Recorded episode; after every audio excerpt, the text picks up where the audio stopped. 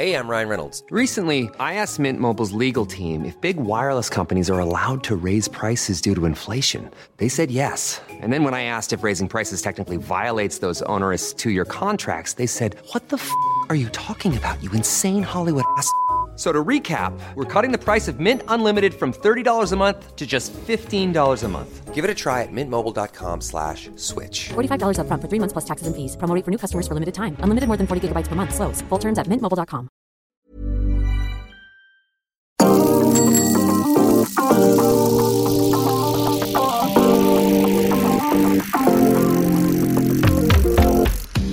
Allez, on est de retour dans le podcast Saderail, le nouveau podcast cyclisme disponible encore une fois sur l'Apple Podcast, sur Deezer et Spotify.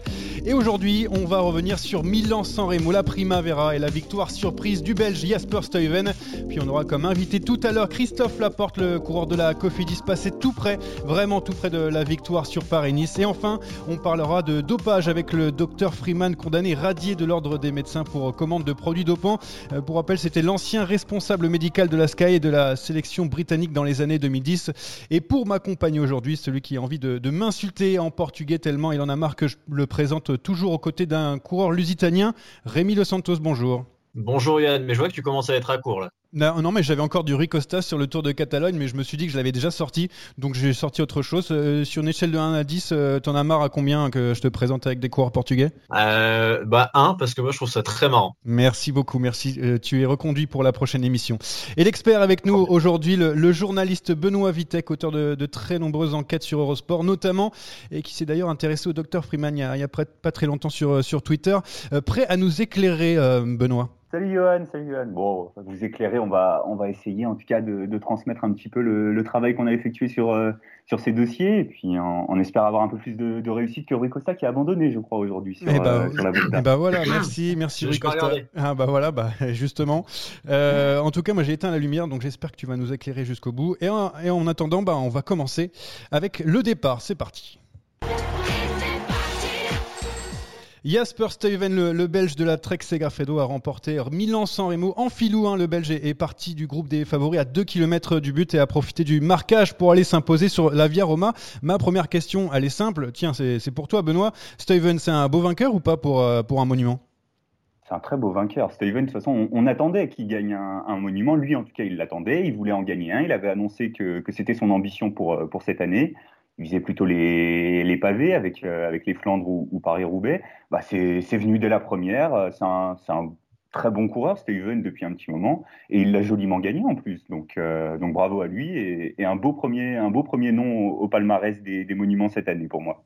Rémi, est-ce que toi, ça, j'ai envie de dire, ça t'énerve un petit peu de, de voir des, des coureurs qui sont pas favoris, un peu surprises, euh, remporter des, des grands monuments comme ça, ou c'est plutôt bien pour le, pour le cyclisme de, de voir d'autres coureurs euh, gagner des grandes, des grandes courses?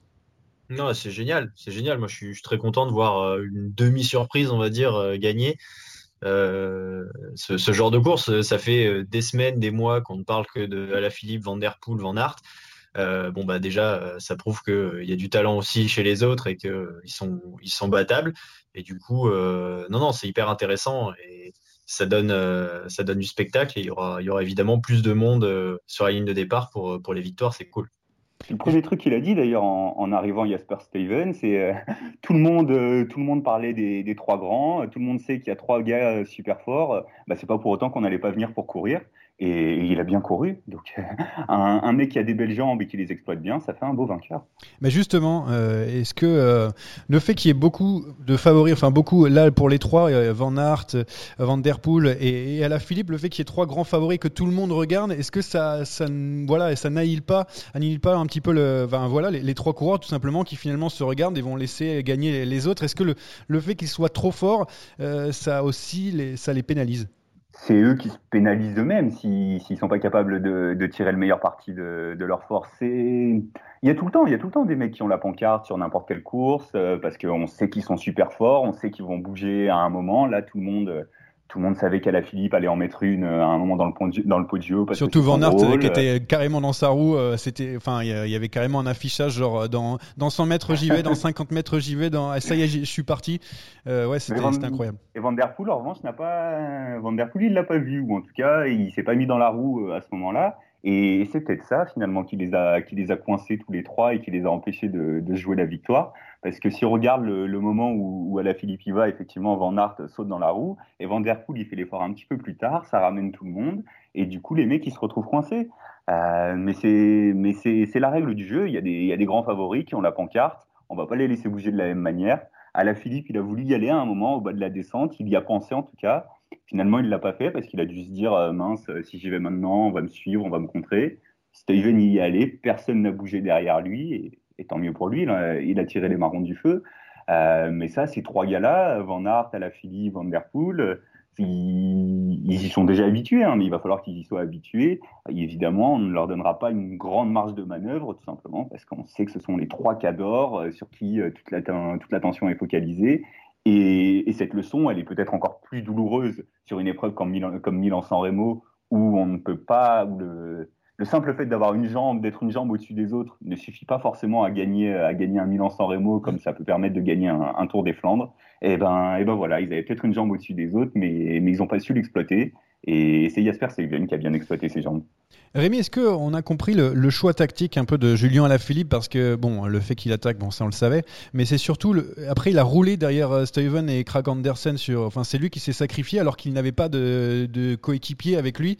Euh, du coup, c'est un peu bizarre de, le voir. Est-ce que tu, comprends le fait qu'il se soit sacrifié à ce moment-là de la course ou euh, il, il aurait plutôt attendu pour faire une place de, je sais pas, 3, 4, 5, 6 bah, euh, c'est vrai que c'est pas banal, en tout cas. Bizarre, je sais pas, mais en tout cas pas banal, parce que bah ouais, généralement, on n'a pas un leader comme ça qui, euh, se met à la planche pour euh, ramener, un groupe sur, sur les échappées. Normalement, une échappée comme ça, bah, elle va au bout avec énormément d'avance, alors que finalement, bah, Ewan et Van Aert échouent juste derrière Stuyven. Euh, mais ça prouve que euh, il n'est pas dans le calcul et euh, il savait que s'il roulait pas, bah, il gagnait pas. Il a tenté, bon bah il a juste ramené le groupe. De toute façon, Julien Alaphilippe qui finit, bon peut-être pas aller sur le podium, peut-être pas, mais entre entre quatrième et, et 16e, je pense qu'il n'y a pas trop de différence. Donc il a, il a donné tout ce qu'il tout ce qu'il avait pour pour tenter de ramener et pourquoi pas essayer essayer de ramener quelque chose. Mais bon, c'était c'était bien tenté quand même. J'aime assez cette attitude. On va écouter le, troisième de Milan-San Remo, euh, Wood Van Aert, euh, qui on lui a demandé euh, pourquoi un favori n'a pas réussi à se, détacher dans le Poggio et, et même avant, et, il répond au, micro des, des journalistes. C'est pas. pour moi, c'était dur. Le dernier kilomètre au sommet, c'est toujours euh, vraiment un bloc. Et j'ai aussi fait euh, l'initiative pour, euh, pour prendre l'avantage. Mais, mais oui, beaucoup de, beaucoup de garçons sont capables de, de pédaler. Donc, oui, le niveau est très, très haut. Donc, c'est comme ça. Ouais, le niveau est très haut, c'est ce que dit euh, Wood Van Aert, et c'est vrai, on l'a vu dans beaucoup de courses en ce début de saison. C'est assez homogène, et finalement, Milan-San c'est la classique qui permet à, d'autres de, de, pouvoir s'imposer, en tout cas. Et euh, d'ailleurs, je crois que c'est la 14e édition de suite où il n'y a pas un doublé ou deux vainqueurs euh, similaires. Je, je, crois que j'ai vu cette stat, donc c'est assez incroyable. Mais pour vous, Milan-San avec ses 300 km, dont 240, 250 de trop, disait Frédéric Moncassin, elle, elle est belle ou pas, cette course? Moi, je l'adore. Ah. j'adore et surtout, euh, je vais pas, je vais pas adorer les 250 premiers kilomètres, hein, soyons honnêtes. Effectivement, l'autre jour, il y avait la, alors c'était une première, on avait la retransmission euh, en intégralité depuis le départ. On jette un œil au début, on regarde un peu ce qui se passe. En plus, cette année, il s'est passé quand même pas mal de choses. Il y a eu les cassures après le Colle di San Giove, il y a eu le, il y a eu les, les, les cassures autour de la Cipressa aussi. Donc c'est intéressant, on y jette un œil. Euh, après, c'est surtout les, les 25 et 30 derniers kilomètres qui sont absolument incroyables et, et qui ne serait pas aussi incroyable s'il n'y avait pas eu 270 bornes comme ça avant. Donc, euh, donc euh, non, non c'est génial, Milan-San Remo. Euh, là, il y a eu un peu un sentiment. Euh, on n'a pas eu la. Tout le monde, tout le monde était emballé, enflammé. On s'attendait à une énorme bagarre. On s'attendait à ce que Van Der Poel nous fasse un, nous fasse un numéro. Moi, je pense que sur les trois, euh, sur les trois entre Julien Alaphilippe, Wood Van Aert Mathieu Van Der Poel, bah, c'est Van Der Poel qui, qui est un peu passé de son rendez-vous. Et, euh, et, donc on n'a pas eu forcément ce à quoi on s'attendait, mais on a quand même eu une bien belle course et, et dans le final, mais il y a trop d'informations à la fois. Et pendant, pendant 25 km, tu as envie de capter chaque information de chaque seconde, de chaque mouvement, chaque vague, chaque remontée. C'est génial, c'est du pur, pur, pur vélo. Euh, Rémi, tu as fait la sieste avant de regarder la fin? Ouais, moi généralement c'est ce que je fais. Je me réveille vers 15h30 et et je regarde la fin. Je suis un peu moins fan que toi, Benoît, de, Milan-San Remo. J'ai un peu plus de mal avec, avec cette classique. Euh, je sais pas pourquoi. Je n'ai pas vraiment d'affinité particulière avec cette course, même si, bon, bah oui, la fin, c'est un feu d'artifice. Euh, c'est vrai que c'est peut-être les, les, 300 km qui me, qui me paraissent vraiment trop, euh, avec bah ouais, 250 km de presque rien. T'as pas besoin de les infliger, c'est pour les coureurs les 250. c'est qu'il faut faire un petit peu de kilomètres, c'est la sortie d'entraînement avant, et puis après la compète à la fin, quoi moi, moi, on me dit qu'on va parler de telle course. Alors, je la regarde en entier, c'est normal. Enfin, je, je, prends des notes. Euh, sur Milan-San Remo, j'ai trois cahiers entiers euh, avec euh, des notes sur chaque kilomètre. C'est dur de se relire. Non, je, je, pense que c'est quand même la, classique qui est, qui est quand même la, la plus accessible au plus grand nombre, on va dire. Et peut-être que euh, c'est un peu ça qui me gêne, entre guillemets, c'est qu'elle soit un peu plus ouverte que les autres de par sa, de par son, sa longueur et son, et son profil. Euh, mais bon, c'est vrai que euh, en termes de, en termes de, suspense et de spectacle sur les 50-60 derniers kilomètres, c'est quand même assez incroyable comme course. Ouais, du coup, ça appelle autre chose tactiquement quand même aussi, parce que c'est ça qui, c'est le fait qu'elle soit plus ouverte à, à d'autres coureurs bah, qui fait que justement un Van Der Poel euh, sur Milan-San Remo, il peut pas juste se contenter d'envoyer les watts avec une énorme accélération dans une montée. Faut qu'il soit bien placé, faut qu'il ait bien couru pendant les 250 bornes avant, etc. Et là, il n'a pas pu le faire. Et Jasper Steven, il a pu le faire. Donc c'est une course qui nous offre autre chose que euh, que ces monuments où effectivement ça se joue uniquement à la pédale. Euh, le mec qui est le plus fort gagne à l'arrivée. Bon, bah le vélo, c'est pas que ça. Hein. Et Milan-San Remo, c'est pas ça. Van Der Poel qui, pour moi en tout cas, avait l'air encore fatigué de, son Tirreno. on en avait parlé lors du précédent podcast. Euh, j'avais évoqué le fait qu'il faudrait voir sa, récupération après son, numéro sur, l'étape des murs. J'ai l'impression qu'il semblait un petit peu court pour, euh, pour l'enchaînement, personnellement en tout cas, il a quand même réussi à, lancer le, sprint de loin, même s'il a été dépassé par des, coureurs plus rapides que, lui ce jour-là, et notamment Caleb Ewan qui était très très bien euh, placé. On a fait le tour de, de Milan-San Remo, ça nous laisse le temps de, passer à la, prochaine rubrique. Euh, et bien sûr, c'est on attaque, on n'attaque pas. Attaque de Pierre Roland encore une fois. Personne ne réagit. Alors j'espère que vous allez réagir sur les, petites infos qui, sortent de nos débats aujourd'hui. On attaque, on n'attaque pas, c'est simple euh, Benoît, toi qui, nous rejoins aujourd'hui, je vais donner quelques petites infos et vous me dites si ça vous intéresse en disant on attaque ou on n'attaque pas. Ma première info, c'est simple, euh, Paris-Roubaix menacé, euh, le préfet du Nord Michel Lalande qui a dit qu'il voilà que le ciel s'assombrissait, moins bleu en tout cas pour la, tenue de, Paris-Roubaix qui a de plus en plus de plomb dans, l'aile. Euh, ça, ça, vous attaquez ou vous attaquez pas, Benoît? On attaque le préfet. On attaque le préfet. Attaque le préfet. non, mais bien sûr, on attaque. C'est un, énorme enjeu. Est-ce que Paris-Roubaix va pouvoir se tenir? Ça, ça, a quand même dû être annulé l'an dernier. On parle de de ce qui prétend être la plus grande classique du monde, même s'il y a forcément toujours débat entre les différents monuments. C'est un énorme événement populaire. C'est un événement aussi qui doit, qui est censé grandir avec cette première édition pour les femmes. Euh, elles en ont été privées l'an dernier. Elles étaient, elles sont mobilisées à fond pour début avril. Et, là, il y a une des autorités locales qui est en train de dire que qu'on ne va peut-être pas être en mesure d'organiser cet événement alors qu'à côté de ça, on voit de grands événements organisés, des grands événements cyclistes en tout cas, organisés dans différents pays et même en France. On a fait le Tour de France quand même l'an dernier. Euh, bah, c'est un, un, vrai gros dossier sur lequel, sur lequel il faut se mobiliser, mais on peut, on peut aussi imaginer qu'à Maurice Sport Organisation, euh, qui entretient toujours des relations très étroites, euh, très étroites avec les autorités locales, que ce soit les, élus ou, euh, les forces, ou les forces de l'ordre, est, très mobilisé sur ce, dossier. Et on espère que ça se passera bien. J'ai pas grand chose à, rajouter en soi parce que je suis entièrement d'accord avec, avec Benoît. Là, où je ne comprends pas, c'est c'est que voilà, on a prouvé depuis le début de saison qu'on pouvait faire des courses en France. Euh, les dernières mesures, euh, les dernières annonces ont bien spécifié qu'en extérieur, il n'y avait pas trop de risques. Euh, des courses à huis clos, on sait le faire maintenant, on l'a prouvé, que ce soit en France ou ailleurs. Je vois pas ce qui gêne particulièrement les autorités pour, pour Paris-Roubaix.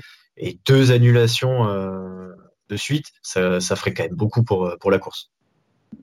Alors on peut imaginer que si annulation, si annulation il doit y avoir début avril, pour l'instant, ce soit seulement un report pour plus tard euh, dans l'année, mais l'an dernier, c'était aussi censé être le cas et finalement, le report n'avait pas pu se tenir. Oui, en espérant, parce que ça fait euh, maintenant, euh, je crois, plus de 700 jours qu'on n'a pas vu Paris-Roubaix. Ça commence à, dater le dernier vainqueur. Philippe Gilbert, on le rappelle, y aura-t-il un, successeur en avril? On ne le sait pas encore. le retour à la compétition de Marc Hirschi sur le, Tour de Catalogne, en espérant qu'il n'est pas abandonné aujourd'hui. Marc, Marc Hirschi, euh, le revoir avec un nouveau maillot, ça vous attaquez ou vous attaquez pas euh, Rémi? Euh, J'attaque. C'est toujours intéressant de, voir comment il va, bah, il va digérer cette, déjà cette nouvelle notoriété, puisque maintenant il est évidemment très attendu. Et, et puis évidemment comment il va digérer ce, retentissant transfert. Donc j'attaque. Je, suis très, je suis très attentif de, de son tour de Catalogne. Benoît, toi? J'attaque pas encore. J'attaque pas encore. Marc Hirschi, c'est sa rentrée. Il a fait, il a fait plein de choses l'an dernier. Ensuite, il a un peu disparu. Euh, c'est son retour. Il réapparaît. Bon, bah, qu'il réapparaisse. Lui-même, il dit qu'il a eu une préparation perturbée, etc. Alors, est-ce qu'il faut le croire ou pas C'est une autre question. Mais euh, le, la Volta à Catalunya, c'est pas le, c'est pas le rendez-vous sur lequel on attend Marc Hirschi, qui se prépare et on verra bien ce qu'il nous fait le mois prochain entre, entre le Pays Basque et surtout les, les, grands, les grandes classiques et les Ardennaises. Christophe Laporte qu'on appelle tout de suite après le jingle de l'échappée. 220 km d'échappée, une arrivée solitaire, un exploit dont il faudra bien se rappeler tout au long de la saison.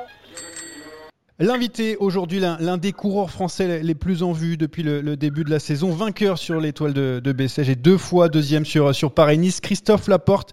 Christophe, est-ce que c'est pas l'un de tes meilleurs débuts de, saison de, ta carrière? Parce qu'on te sent vraiment en forme Oui, oui, je me sens, je me sens bien depuis. Enfin, déjà, bonjour à tous. Et oui, je me sens bien depuis le début de l'année. Voilà, j'ai gagné à Bessèges, je me, sur Paris-Nice, j'étais bien aussi, donc euh, je suis content de la condition, la forme est bonne. Voilà, que ça, ça continue encore. Et oui, je pense que c'est un, de mes meilleurs débuts de saison. Parce que tu as déjà gagné par le passé euh, plusieurs courses avant d'arriver à, ce mois euh, bientôt d'avril. Mais là, avec ces, performances entre guillemets à, Paris-Nice où tu as été tout près de la victoire, on en parlera juste un peu après. Mais, mais là, on sent que les, jambes, elles sont présentes pour jouer avec les meilleurs mondiaux. Oui, oui, déjà sur euh, l'étoile de Bessèges et sur un peu toutes les courses du début de saison, il y avait un niveau un peu plus élevé. Donc ça relève un peu la performance de, de la victoire à Bessèges. Et oui, sans Paris-Nice, je suis passé près de la victoire, donc euh, sur une course pour retour. Et voilà, depuis cet hiver, euh, je sens que la condition est la condition est bonne. J'ai progressé physiquement, mentalement, je me sens bien, donc, euh, donc voilà, c'est les résultats suivent avec, donc c'est que du positif. On était ensemble sur, sur Paris-Nice lors de ta première deuxième place derrière Primoz Roglic. Tu nous avais dit, bon là, il était un peu fort, il n'y avait rien à faire. C'est vraiment sur la deuxième avec euh, la victoire de Magnus Kort Nielsen lors de la dernière étape où tu peux avoir quelques regrets. Euh, c'est ce que tu nous disais aussi. Oui, oui, sur la première, j'ai pas eu de regrets, voilà, parce que je pouvais pas, voilà, je pouvais pas gagner, il était plus fort que moi. Après, voilà, sur euh, la deuxième, je dis pas que j'étais plus fort que Magnus, mais je pense qu'il aurait pu avoir un peu plus match et que j'aurais pu l'emporter si j'avais mieux appréhendé le final. Voilà. Je, je, me retrouve un peu enfermé avant de pouvoir lancer le sprint et voilà, en regardant les images, et je me rends compte que j'avais l'ouverture pour y aller, mais je pensais que la ligne était un peu plus loin et, et voilà, j'ai pas eu le temps de pouvoir vraiment produire mon sprint pour essayer de le déborder, donc euh, c'est sûr que j'avais des regrets. Après, c'était une étape difficile, donc euh, déjà, je, après coup, je me dis que c'est déjà bien d'avoir été là pour, pour disputer le sprint. On n'était pas beaucoup à l'arrivée. Mais c'est aussi vraiment dommage de passer à côté d'une opportunité comme celle-là. Au moins, tu n'es pas tombé comme, comme Roglic. C'est déjà ça aussi, parce qu'il est tombé à nombreuses reprises sur, sur cette étape. Benoît, Rémi, vous avez peut-être des questions à poser à Christophe? Oui, Christophe, bonjour. Euh, Bonjour. tu parlais, tu parlais du fait que, que les jambes sont présentes et, qu'il faut donc que les résultats suivent. Qu'est-ce que, qu'est-ce que tu veux faire là dans, dans les semaines qui viennent? Quelles sont, quelles sont tes ambitions et comment est-ce qu'on, qu'est-ce qu'il faudrait pour qu'on puisse dire euh, les résultats ont suivi, il avait des bonnes jambes et en plus de ça, il a, il a eu des bons résultats? Bah, là, je vais, je vais me présenter à Grand Game ce week-end. Après, voir un game pour des plans et Paris-Roubaix. Donc, c'est des, c'est des, des grosses courses avec euh, un gros niveau voilà, euh, pour, euh, pour qu'on dise que je, voilà, pour, pour être satisfait de ma campagne des classiques, il faudrait que j'ai une victoire ou, ou des bons résultats. Et là, je pourrais dire que les résultats suivent, euh, enfin, sont, sont cohérents avec la condition. Donc voilà, des podiums ou, ou des bons résultats, ce serait, ce serait une bonne chose. Justement, je, tant que je te tiens sur euh, Paris-Roubaix, euh, je ne sais pas si tu as pu voir dans les informations le fait que le préfet du Nord, Michel Lalande, avait mis quelques doutes sur la tenue de, Paris-Roubaix. Euh, toi, ça va être quelque chose, je suppose, qui t'embête C'est voilà, c'est ma course, euh, la course que j'aime le plus dans dans le calendrier. Donc euh, voilà, c'est sûr que je serais vraiment déçu qu'elle n'ait pas lieu. Mais après, c'est pas des pas des choses qu'on voilà, pas des choses qu'on peut gérer nous je reste concentré en me disant que ça va avoir lieu. Et si jamais ça n'a pas lieu, on... heureusement, on n'aura pas le choix. Mais voilà, je j'espère de j'espère en tout cas qu'elle aura lieu pour voilà pour le public et les gens qui vont regarder ça à la télé. Ça a déjà été annulé l'année dernière, donc ce serait vraiment dommage que ça le soit encore. Rémi, une petite question peut-être pour euh, Christophe? Tout à fait. Euh, salut Christophe, déjà. Euh, félicitations Salut. pour le, pour le début de saison. Euh, Merci. T'es t'es en première ligne euh, là depuis le, depuis le début de l'année. Tu as, t'as des très bons résultats, même par le passé. À côté de ça, il y a euh, Elia Viviani chez Cofidis qui est arrivé l'année dernière, mais qui peine à, à- avoir des résultats et même à participer au sprint massif. Est-ce que tu es le sprinter numéro un de Cofidis maintenant? Euh, je pense pas parce que je suis pas. On n'est pas en concurrence à savoir qui est le numéro 1 ou le numéro 2. On est sur des courses euh, un peu différentes. Juste voilà, par exemple sur Milan San Remo, euh, si c'était du grand Yaviani, on il y aurait eu une course euh, à mon avis plus euh, cadrée autour de lui. Ce qui n'a pas été le cas vu voilà vu qu'il n'est pas au top de sa condition, mais il n'y a pas de sprinter numéro 1 ou numéro 2. On a deux profils assez différents je suis voilà je suis rapide mais je suis pas un pur sprinter Elia est vraiment un pur sprinter donc ça fait qu'on on se croise pas beaucoup dans, dans la saison et voilà il y a pas il y a pas de concurrence à savoir qui est numéro 1 numéro 2 Justement, tu nous disais aussi euh, que euh, tu avais plus un, un profil de sprinter puncher. Euh, juste, en plus, justement, sur l'étoile de Bessèges, tu gagnes un petit peu avec une bosse juste avant. Et, et tu voudrais pas, du coup, un petit peu glisser dans, dans ce rôle un peu plus de, de puncher, plus que de sprinter, ou tu veux vraiment rester dans, dans ce rôle un peu d'entre-deux voilà je me rends compte que les, les arrivées qui me correspondent le plus et où je peux faire les meilleurs résultats c'est quand la course a été dure ou que l'arrivée aussi a été dure enfin ou que l'arrivée est un peu en bosse comme on comme on a vu à Biot et voilà comme on a vu aussi à à Paris-Nice la dernière étape c'était l'arrivée n'était pas en bosse mais il y avait des bosses avant donc c'est sûr que enfin je sais que pour gagner sur des grandes courses euh, j'ai besoin qu'il y ait plus les gros sprinters comme euh, les Ackerman, les Caleb. Et pour ça, il faut que je passe mieux les bosses qu'eux. Donc, euh, c'est sûr qu'il faut que je m'oriente, euh, faut que je m'oriente là-dessus pour pouvoir euh, jouer avec des mecs euh, que je peux battre euh, sur une arrivée au sprint. Merci Christophe, tu restes encore quelques secondes avec nous parce qu'on a une petite rubrique avec des, des questions, tu vas voir, qui, qui sortent un petit peu de, de l'ordinaire. Ça va prendre quelques secondes et après on, on te libère juste après la giclette. Ça marche. C'est parti, boum La giclette est là, on l'attendait Alors Christophe, tu vas être dans les mains de Jérémy Pelletier euh, qui s'occupe de cette petite rubrique. Il va, il va te poser des, des questions euh, fermées. Euh, Jérémy, je, je te laisse Christophe. Bonjour. Christophe, euh, bonjour à tous. Bonjour. Oui, comme, au- comme aux précédents invités, je vais poser une petite série de questions. Euh, il y aura euh, deux choix possibles.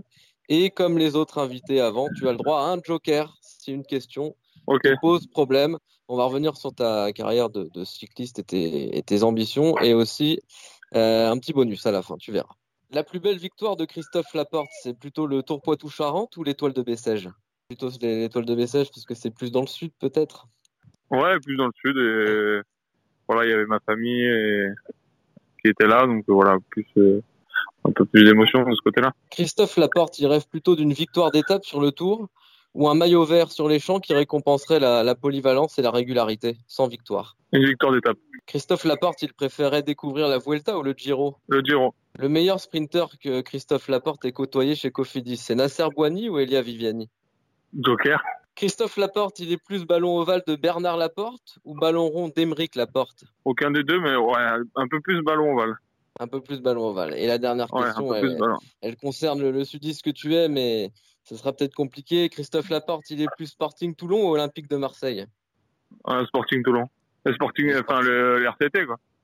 Le- En rugby ou- au rugby, en rugby. C'était Sporting euh, Club Ouais, de Toulon en plutôt- foot, plutôt- mais on a compris l'Ovalie ouais. et le, le RCT plus que l'Olympique de Marseille, l'Ovalie plutôt. Ouais, voilà. Merci Christophe. Euh. Merci, merci, Merci. pour tes réponses. On, on- on te libère euh, et Merci puis en vous. espérant que tu fasses euh, une belle campagne de, de classique euh, flandrienne. Et à très bientôt, Christophe. Ça marche, merci. Au revoir. On va passer euh, au sprint final directement.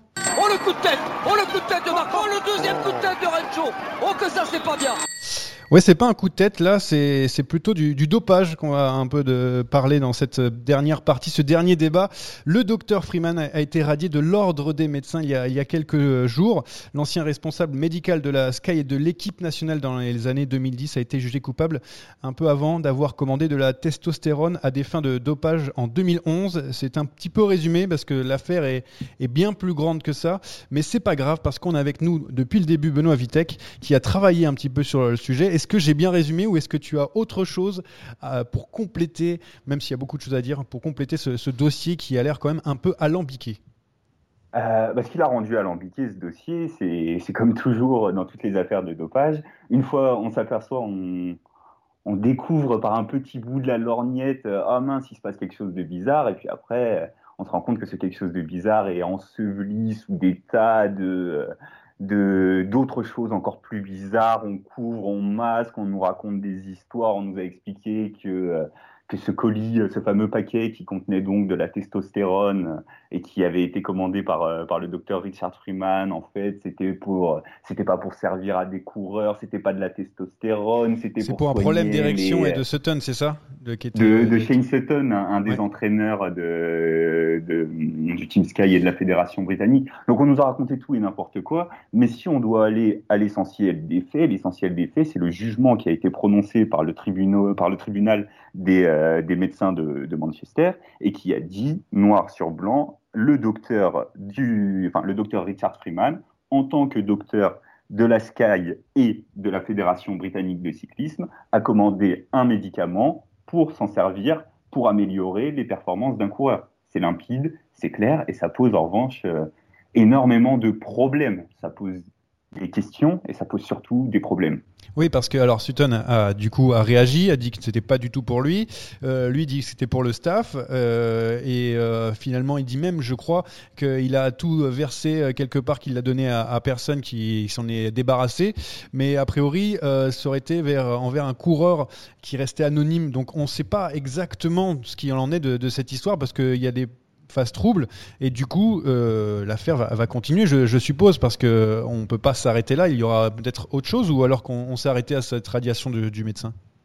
Bah, on, nous, on, nous dit, euh, on nous dit que, que c'était pour un coureur non identifié, parce qu'effectivement, dans l'enquête, rien ne permet d'identifier, d'autant plus comme le docteur Richard Freeman se refuse à, il a été jugé coupable d'avoir pris, d'avoir acheté ce médicament pour doper un, pour doper un, un coureur, mais euh, mais lui, lui, il nie tout ça. Donc on ne sait pas pour qui il l'a, pour qui il l'a commandé. Euh, et à vrai dire, enfin, le jugement dit pour améliorer la performance d'un coureur, mais en fait c'est une formule générique qui cherche, qui établit que c'était un produit qui, qui servait à du dopage. Après, à un coureur, à toute l'équipe, à... c'est là qu'on qu entre dans, dans, des zones sur lesquelles bah, on n'a pas de réponse parce que parce que l'omerta notamment et parce que donc personne personne ne parle et qu'on intervient, on arrive, on est dix ans après les faits aussi. Donc tout ce qu'on tout ce qu'on peut prouver, c'est que le docteur Freeman a, a acheté ce, a commandé ce produit et, euh, et comme ces explications ne tiennent pas, euh, les, le tribunal a déterminé que cet achat servait, à, servait pour, du, pour du dopage. Euh, donc ce tribunal a jugé, il a écarté, il a radié le docteur Freeman qui ne peut plus, qui ne peut plus exercer. Il peut faire appel éventuellement de, de cette décision, mais en tout cas cette décision fait qu'il ne peut plus exercer. Euh, la suite et les éventuelles sanctions, sanctions sportives, c'est l'enquête de l'agence de l'agence antidopage britannique qui est en cours euh, pour, pour deux faits, pour la possession de ce produit dopant et aussi pour avoir, parce que le docteur Freeman a, a menti auprès de, auprès de l'agence euh, de l'agence euh, britannique antidopage. Donc, euh, donc là-dessus peut y avoir des suites.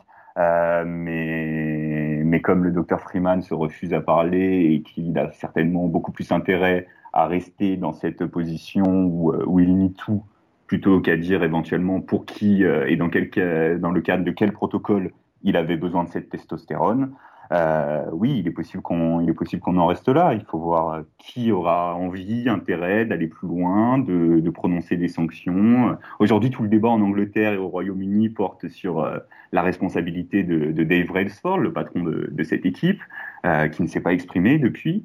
Mais, euh, mais c'est un débat, un débat public, médiatique. Est-ce que la fédération britannique, est-ce que les sponsors de l'équipe, est-ce que l'Union cycliste internationale voudra mettre le nez plus avant là-dedans? Ça reste à déterminer. Ou alors ce sera juste un, un dégât d'image, d'opinion. Euh, voilà. Parce qu'on se rappelle qu'à cette époque, c'est quand même euh, les Tours de France de Chris Froome et de Bradley Wiggins, parce qu'il a été responsable médical de 2008 à 2015.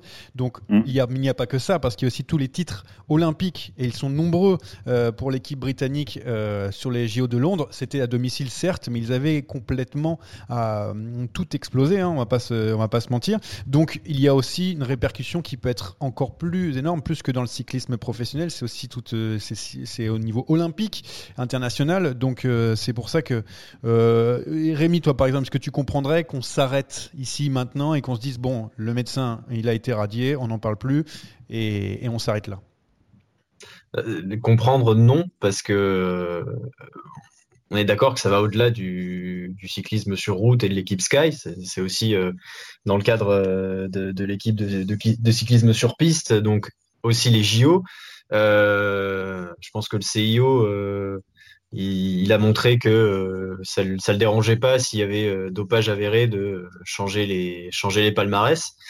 Dans le vélo, bon, certes, il y a eu Armstrong, mais depuis, on, est un peu plus réticent à faire ça. Donc non, je comprendrais pas. Moi, dans, toute cette histoire, ce qui, me pose problème, c'est l'attitude de Brailsford qui, depuis la création de l'équipe Sky, donc devenue Ineos, a toujours clamé que euh, ils étaient blancs comme neige sur la question du dopage. Euh, personne personne au sein de l'équipe en tant que coureur ou DS n'a été soupçonné ou mis en cause dans une affaire de dopage. Bon bah là la preuve c'est que bah, il fonctionne comme tout le monde entre guillemets. Donc déjà je, suis très étonné de, de son silence. J'aimerais bien avoir, euh, avoir le, discours de, Dave Brailsford là-dessus parce que bah, ça le concerne euh, au plus haut point, euh, à mon sens en tout cas. Surtout que Bradley Wiggins a réagi, lui, notamment. il a dit qu'il voulait que l'enquête soit un peu plus poussée. On a aussi le, boss d'Ineos. Hein, quand je dis Ineos, je parle pas de l'équipe cycliste, hein, je parle de, le boss de, l'entreprise qui a dit que si jamais il y avait des soupçons de, dopage sur l'équipe, il quittait directement le cyclisme. donc est-ce qu'on n'a pas l'impression qu'il se reproche pas grand-chose? Euh, En tout cas, euh, il y a de chaque côté des, envies euh, d'aller un petit peu plus loin sur cette enquête. Benoît, toi, ton ressenti par rapport à ça, tu sens que ça va dans le bon sens? Moi, je pense que ce sont des, déclarations, on va dire, de façade. C'est normal à partir du moment où ils sont mis en cause. Eux, le premier... Parce que, effectivement, du coup, Bradley Wiggins et ses victoires sont, sont mises en cause sur un plan de réputation par cette affaire euh, du docteur Freeman. Le docteur Freeman a commandé de la testostérone pour doper des coureurs six mois avant que, euh, enfin un an avant que Bradley Wiggins remporte son premier Tour de France. Tout de suite, les, liens sont faits. Donc quand on interroge Bradley Wiggins, lui, ce qu'il veut, ce qu'il dit en tout cas, c'est qu'il veut une enquête, euh, une enquête plus, plus approfondie qui déterminera à quoi a servi euh, la testostérone. Sous-entendu, selon lui, elle a servi à autre chose. Et, il est, et derrière ces déclarations, il, il ajoute, euh, mais que selon lui, ça n'aurait pas de sens d'avoir utilisé de la testostérone à ce moment-là, que ça ne peut donc pas être un athlète qui s'en est servi.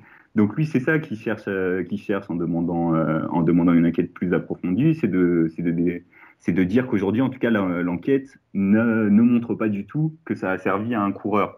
Euh, mais mais la, limite à laquelle tout ça se heurte, c'est que que personne ne parle, personne ne parle et personne n'a intérêt à intérêt à parler.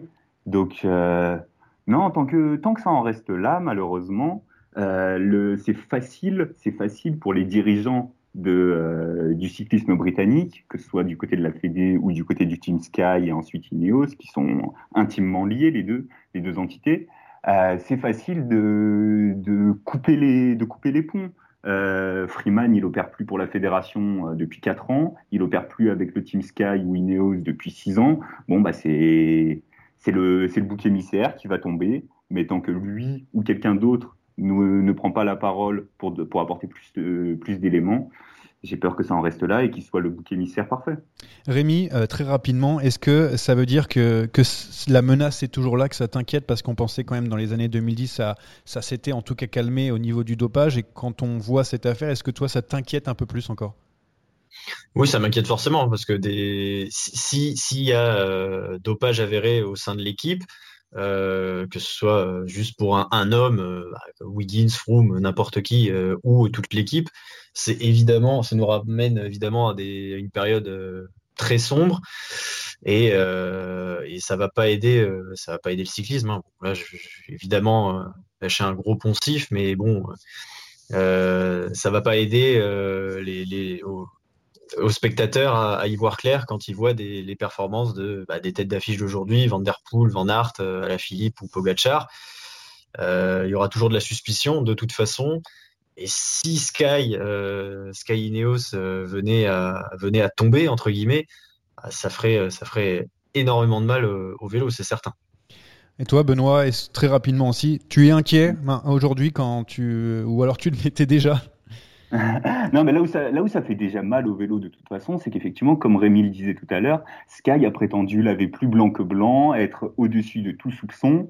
Donc euh, aujourd'hui, on voit bien que le, les, chevaliers, euh, les chevaliers blancs britanniques du cyclisme, qui étaient censés euh, incarner la, la vertu, euh, ne sont pas forcément beaucoup plus propres, puisqu'ils ont compté, euh, en tout cas dans leur rang, ça s'est établi, euh, différents médecins dopeurs. Il y, a eu y a eu Richard Freeman, mais il y a aussi eu Gert Leinders, qui a été écarté de l'équipe aussi et qui a été condamné pour, pour ses pratiques au sein du team Rabobank. Et après, oui, oui, en fait, ce qu'on a vu dans les années 2010, c'est, je pense, le retour de la possibilité de faire des performances sans être dopé. C'était plus le cas dans les années 90 ou 2000. Il fallait forcément euh, être, euh, être dopé pour exister au premier plan. C'est pas le cas dans les années 2010. Après, je pense pas qu'on ait vu la disparition du dopage euh, pour autant. Et, et malheureusement, la, menace est toujours présente. C'en est un, rappel parmi d'autres. On va passer tout de suite euh, eh ben justement au quiz tant attendu par Benoît Vitek qui a envie de me battre, il nous l'a dit hors antenne tout à l'heure, mais il aura très peu de chance face à l'ogre que je suis. Bonne chance à mes adversaires et bonne chance à Jérémy pour ce quiz qui revient pour nous le présenter. Effectivement, et Johan est, est le tenant du titre, mais je Double, sais que, double Benoît arrive avec euh, double tenant du titre, mais il va y avoir de la concurrence aujourd'hui. Je sais que, que Benoît est un redoutable adversaire, et attention à Rémi Dos Santos, évidemment. Ah mais il joue lui pression, hein. Mais euh, ça fait deux semaines que tu joues plus Rémi, non? Euh, moi, j'ai un problème de connexion au Ah oui, quiz. oui c'est ça, c'est la connexion, excuse, oui, le wifi euh, s'arrête au bout d'une demi-heure. Ok, c'est parti, allez. Alors le thème, le thème pour cette semaine, je vais quand même vous, vous poser le thème euh, de la semaine. Vous savez qu'il y a beaucoup de courses en Belgique cette semaine, avec le, le Grand Prix E3, Bruges-La-Panne et, et euh, dimanche. Eh bien, tout simplement, vous allez devoir me trouver l'un des vainqueurs de ces euh, trois courses, avec les charades qui sont ma spécialité, vous le verrez, et je vous donnerai aussi des, des indices. Et le premier qui semble avoir trouvé la réponse euh, la crie haut et fort et je validerai le point. Si je m'attendais à ça. Est-ce que, vous êtes prêts? Il va bien falloir. Ouais, c'est ce que, c'est ce que j'allais dire, on n'a pas le choix, oui. Eh bien, c'est parti. Je suis âgé de 49 ans. J'ai pris ma retraite en 2007. Au cours de ma carrière, j'ai couru au sein des équipes Lotto, Mapei, Cofidis, Relax Bodysol ou encore David Amon Lotto. Je suis de nationalité belge. J'ai Nick la Nuyens particularité d'avoir, pardon, Nick Nuyens non, j'ai la particularité d'avoir remporté les trois jours de la panne et Gand-Wevelgem. Ma victoire avait d'ailleurs été controversée en 2005. Nico Matan. Mes initiales, Nico Matan, tout à fait. Très belle. Allez, d'un. Ouais, ok. Bravo, bravo. Ah oui, attention. euh, Ah, on, est cherché, on cherche pointu là quand même. Le niveau, attention. Bravo en tout cas. J'ai effectué l'essentiel de ma carrière chez la Rabobank. C'est pas vraiment une surprise parce que je suis néerlandais. J'allais dire dopé. J'ai ter- Mais non, mais ça. J'ai terminé ma carrière en 2012 après un passage chez Radio Shack. J'ai remporté les trois jours de la panne en 2008. Cette course me réussit plutôt bien. J'ai aussi terminé deuxième en 2007 et 2009. Je suis plutôt spécialiste de l'exercice chronométré, bon rouleur. Mes initiales sont JP, comme moi d'ailleurs. Je suis Postuma? Yos Postuma, tout à fait. Bam, bam, bam. Celui-là était dur. hein. Bravo. Allez, une, petite- une petite charade, on fait une petite charade. Je vais, je vais mieux m'en sortir sur les charades. Moins de connaissances. C'est parti. Mon premier est une petite déglutition habituelle des bébés. Mon deuxième était soumis à la gabelle au Moyen Âge. Mon troisième est la 18e lettre de l'alphabet. Mon tout est le vainqueur des trois jours de la panne 2011. 2011, trois jours de la panne. Ouais, on va rester là-dessus parce trois que. jours de la panne. Ouais, parce que là, sur la charade, Mon premier est une petite déglutition habituelle des bébés. Que fait un bébé habituellement? Mon Ah. deuxième était soumis à la gabelle au Moyen Âge. Ça, c'est pour les cours d'histoire. ça. Ça, c'est le CL. Et mon troisième est la 18e lettre de l'alphabet. Ah, mais j'ai pas le temps de faire les, les 17 autres avant. Rosseler. C'est Rosseler. Eh oui. Le roi, Sébastien. le roi du bébé.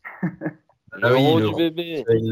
J'ai été obligé de compter sur mes doigts les lettres de l'alphabet. Il faut arriver jusque-là pour, aller, pour y trouver Rosseler. Mais ok. Eh oui, les charades. Les charades, vous me connaissez au niveau des charades. Vous savez comment. Allez, c'est parti. Malgré mes 37 ans, je suis un coureur qui évolue toujours au sein du peloton. J'ai d'ailleurs pris la 71e place de Milan-San Remo. Ça peut vous aider ou pas. Je suis un coureur allemand. J'ai connu trois formations, trois structures au cours de ma longue carrière. La T-Mobile, BMC et désormais Bora Hansgrohe. Marcus J'ai Burghardt. Tout à fait. Marcus Burgard, bien joué. Ah oui, bravo. On en est où au total des points là? Ah bah, c'est toi le maître du jeu. Tu vas pas non plus qu'on calcule. On réfléchit depuis tout à l'heure. j'ai 8 points.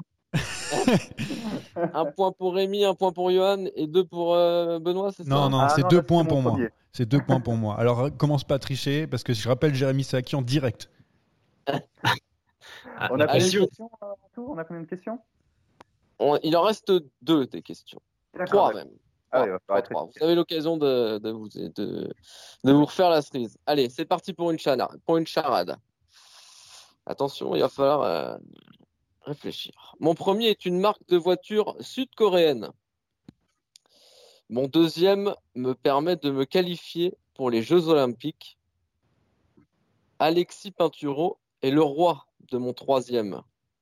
Mon tout est le vainqueur du Grand Prix E3 2016. Euh, mais je sais pas du tout pourquoi. Bien joué. J'avais juste le petit, mais... Kia, Kia. TQO, Kia, Kia, Ah, TQO. ah ouais, Kia. bagnole, euh, dès que tu mets un Ski. moteur... euh, Ah ouais. Ok, bien joué. attends, il y a de la recherche. hein. Il y a de la recherche. Attendez. Michal. Allez, on est, on est reparti. Avec un énoncé. Je suis un ancien coureur âgé de 46 ans. J'ai écumé plusieurs formations au cours de ma carrière, dont Fassa Bortolo, T-Mobile, Astana ou Katusha, avec qui j'ai fini ma carrière. Et là aussi, ce n'est pas une surprise, car je suis russe. J'ai gagné le Grand Prix E3 en 2000. Figure aussi à mon palmarès l'Amstel Gold Race 2009. Ivanov. Et deux étapes. Sergei Ivanov, bien joué, Benoît. Ah, quoi, c'est lui qui a. J'ai entendu une autre voix, j'avais lancé mon Sergueï Ouais, c'est vrai. Alors là, je... ok, ok, c'est bon. Allez, je te l'accorde parce que la dernière, elle vaut double. Ah là, c'est on, on lâche plus rien. Et ce sera une, ça peut être une, une charade à deux points. Ah, voilà. Oui, tout à fait. Voilà, très bonne, très bonne idée. Mon premier est la première syllabe d'une des difficultés majeures de Milan-San Remo. Mon deuxième est la première syllabe de l'autre difficulté majeure de Milan-San Cipollini. Remo. Ah oui. Cipollini. Oh non, on est Ah, battu là-dessus. Non, trouver. mais... Alors, on a été battu Eh oui. par des charades. Pas par Benoît, par des charades. Je, suis- je Ouais, suis ouais, désolé bien joué. Bravo Benoît, bravo Benoît qui détrône euh, Johan Tritz. Ouais, et qui ne reviendra plus jamais. euh, Merci Benoît. J'attendais la charade sur Zdenek Stibar, mais c'était pas facile à faire, je pense. Non. Merci, merci Jérémy pour ce quiz remporté par euh, Benoît Vitek euh, aujourd'hui. Et on va passer au pari pour euh, cette dernière et toute dernière partie. Ah, c'est même pas vrai. On va plutôt parier sur, euh, sur euh, la Tour de Catalogne euh, pour savoir qui va remporter ce Tour de Catalogne qui se termine dimanche prochain. Euh, vous avez normalement travaillé sur ce sujet, donc je ne vais pas vous faire toute la start list ni les, les favoris. Je veux Rémi De Santos, ton favori. Non, euh, moi je, vois bien Richard Carapace euh, l'emporter, c'est sa course de reprise. Euh, mais l'équipe Ineos est très très solide. Il y a, vraiment du monde pour l'accompagner. Et c'est bon, la Catalogne c'est toujours très montagneux, mais là j'ai l'impression qu'il est quand même particulièrement montagneux, particulièrement montagneux pardon. Donc c'est parfait pour, pour lui. Alors Carapace qui est quand même l'un des grands favoris à, la victoire euh, finale sur, sur ce Tour de, de, Catalogne. Benoît, du coup, bah, si ne donne pas Carapace, donne-nous plutôt envie de parier sur un, autre coureur. Ok, bah dans ce cas-là, est-ce que j'ai droit à un, comme tu me donnes un handicap quand même, je vais vous dire Yates et vous me comptez à la fois Adam et Simon? Bah, moi ça me va. Tu gagné le quiz. non, je vais prendre euh, Simon Yates. Simon Yates euh, dans le registre pur grimpeur, dans il avait, alors sur, euh, sur Tirreno, c'était en Dancy, mais il avait quand même, il avait quand même des, des jambes. Euh, je le vois bien être performant sur le, sur le parcours très montagneux de, ce, de cette Volta. Eh bien, moi, je vais prendre quelqu'un de la Movistar. Parce que j'ai envie de parler de la, Movistar là. Je vais, je vais prendre Enric Mas. Voilà, j'ai envie de miser sur, euh, sur l'Espagnol. Même si j'étais à deux doigts de prendre Alejandro Valverde qui fait une belle première étape pour, pour la mémoire et pour ne pas oublier quel coureur c'était. Mais Henrik Mas, allez, ça fera plaisir aux supporters de, la Movistar. Euh, merci les gars, en tout cas, d'avoir euh, participé à ce, podcast. On, se retrouve dans une semaine. En tout cas, on s'appelle pour euh, se dire qui a été le, plus proche de la victoire finale, même si Benoît a deux coureurs. Merci d'avoir participé à ce, podcast. merci d'avoir participé à ce podcast qu'on peut retrouver évidemment sur les plateformes Deezer, Spotify et Apple Podcast et aussi bien sûr sur monpeloton.fr. Merci les gars et à très bientôt.